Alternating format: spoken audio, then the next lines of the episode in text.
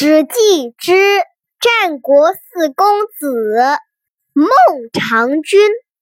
今天要讲的是客无所责，高级手法。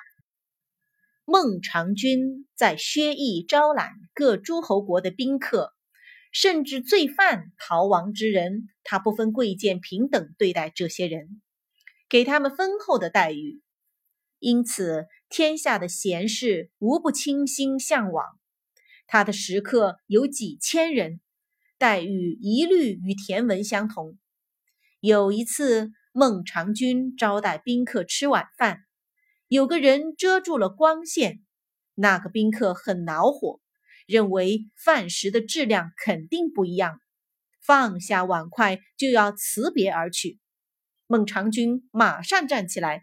亲自端着自己的饭食与他的相比，那个宾客看到饭食并无不同，惭愧的无地自容，就以刎颈自杀表示谢罪。从此闻风而来的宾客就更多了。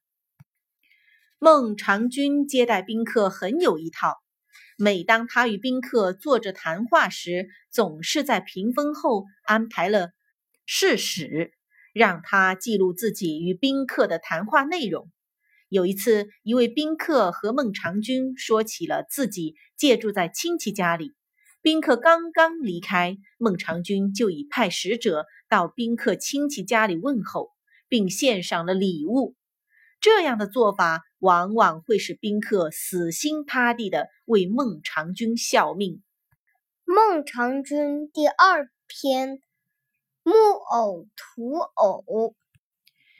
秦昭王听说孟尝君贤能，就派自己的弟弟晋阳君到齐国做人质，并请求见到孟尝君。孟尝君打算去见秦昭王，但宾客们都不赞成他出行，劝他不要去。他不听，执意前往。这时有个宾客叫苏代。是苏秦的弟弟来见孟尝君。苏代对孟尝君说：“今天早上我从外面来，见到一个木偶，对土偶说：‘天下雨的话，你就融化掉了，小命就难保喽。’土偶回答说。”我生于泥土，毁坏了，只不过重新归于泥土。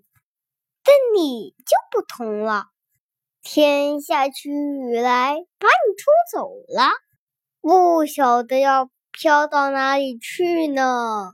当今强秦像虎狼一样，而您却坚持非去不可。如果不能回来，不是要被土偶笑掉大牙了吗？